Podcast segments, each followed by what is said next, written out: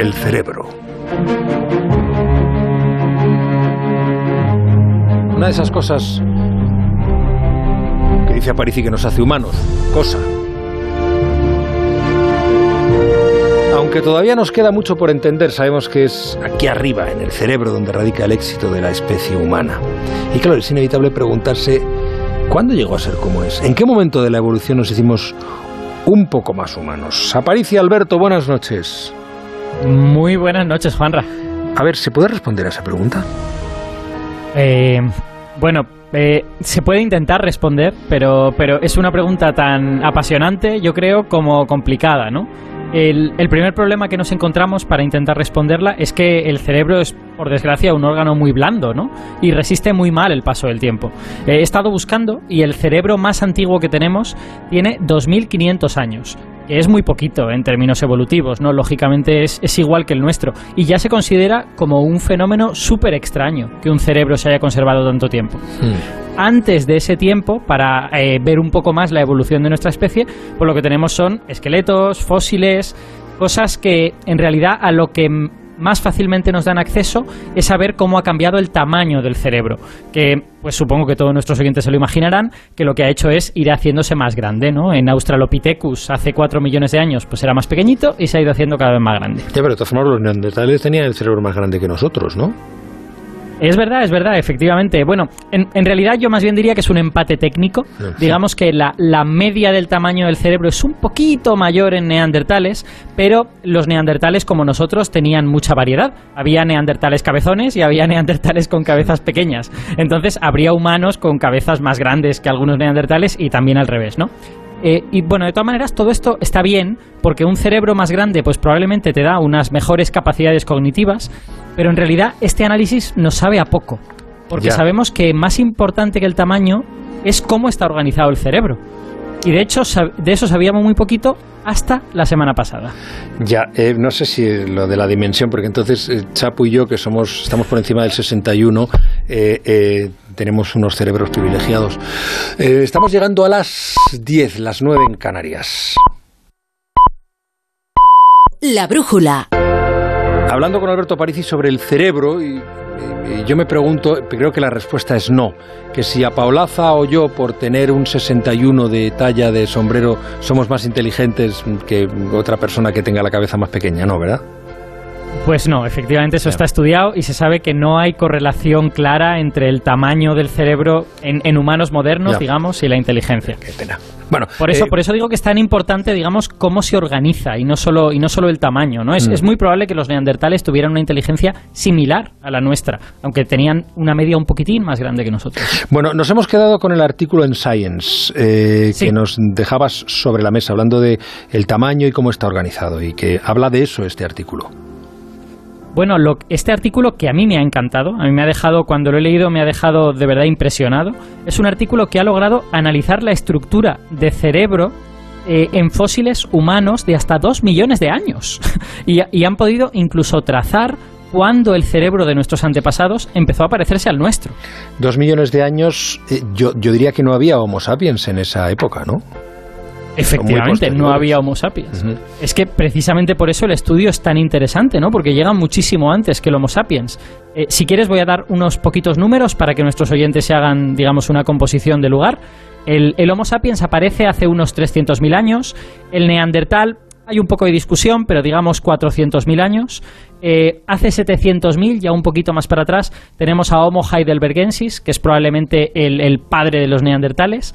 Y luego, ya entre hace 1 y 2 millones de años, entonces es el reinado del Homo erectus. ¿no? Oye, Homo erectus es una especie que vive mucho tiempo y, y ocupa eh, ese millón de años e incluso un poquito después también. Claro, eso, un día hablaremos de eso. Todas esas especies no son correlativas, sino que llegan a convivir en, en el mismo claro. espacio de la Tierra. Que a veces pensamos sí, sí, que la evolución primero, no, no, no, llegaron a convivir, incluso a mezclarse. Pero en fin, cierro paréntesis. Eh, ¿Cómo consigue ese estudio sacar información sobre cómo eran esos cerebros? Porque lo único que tienen serán los cráneos, claro.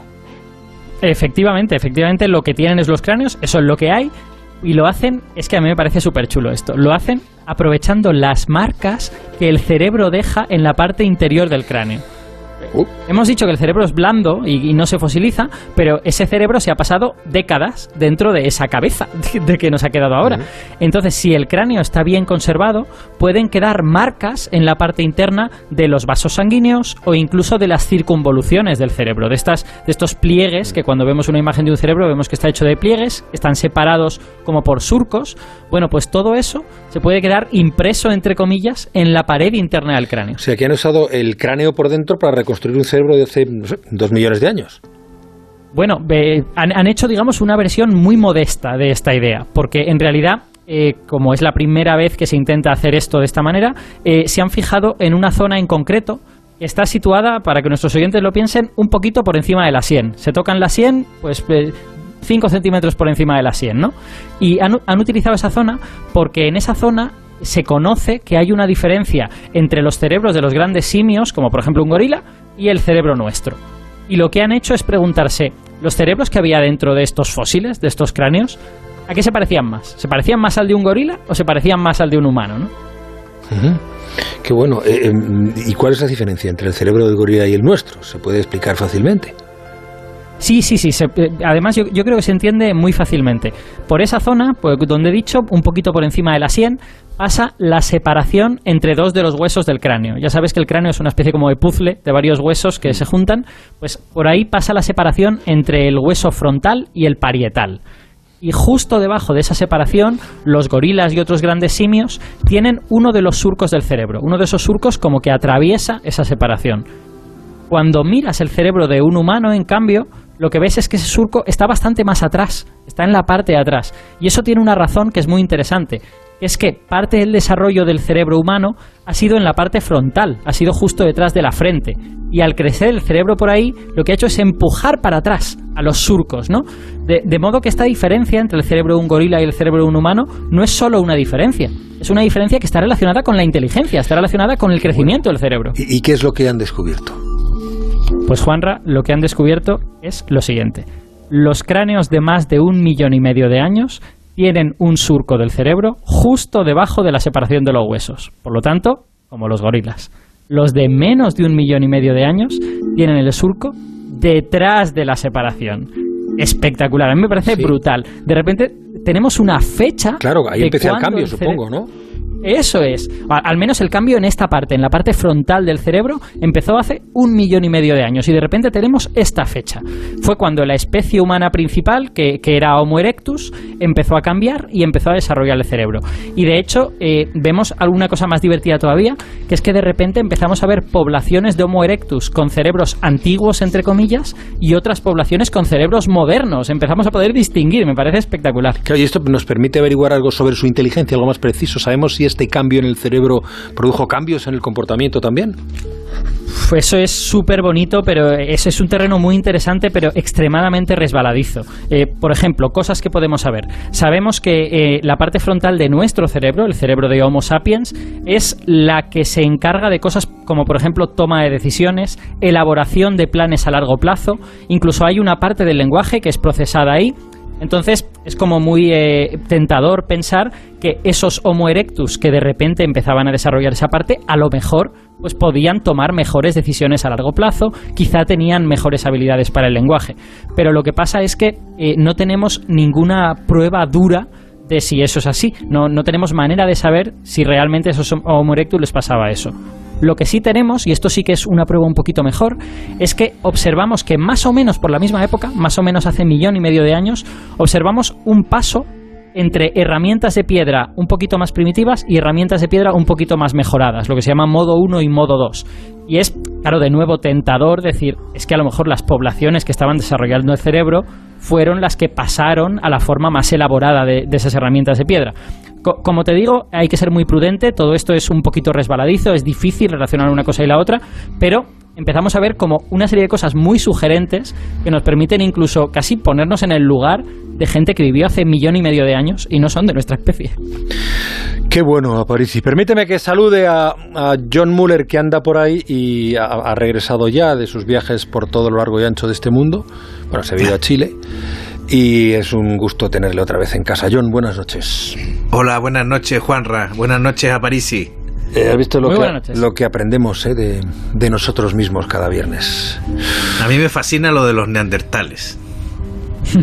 ¿Qué en concreto? Bueno, sabéis que gracias a las investigaciones de Atapuerca, se publicó ayer precisamente en Science, han, em, han descubierto, eh, han podido hacer una primera construcción genética hay un ADN ya de, neandertales. Em, Karina Sainz Borgo, buenas noches. Muy buenas noches, Juan Ramón. ¿Cómo estás, Karina? Buenas noches a todos, de verdad que gusto escucharlos y por supuesto a Parisi, eh, que nos, ilumina, nos ilustra, mejor ¿verdad? dicho, eh, nos, nos ilustra cada semana.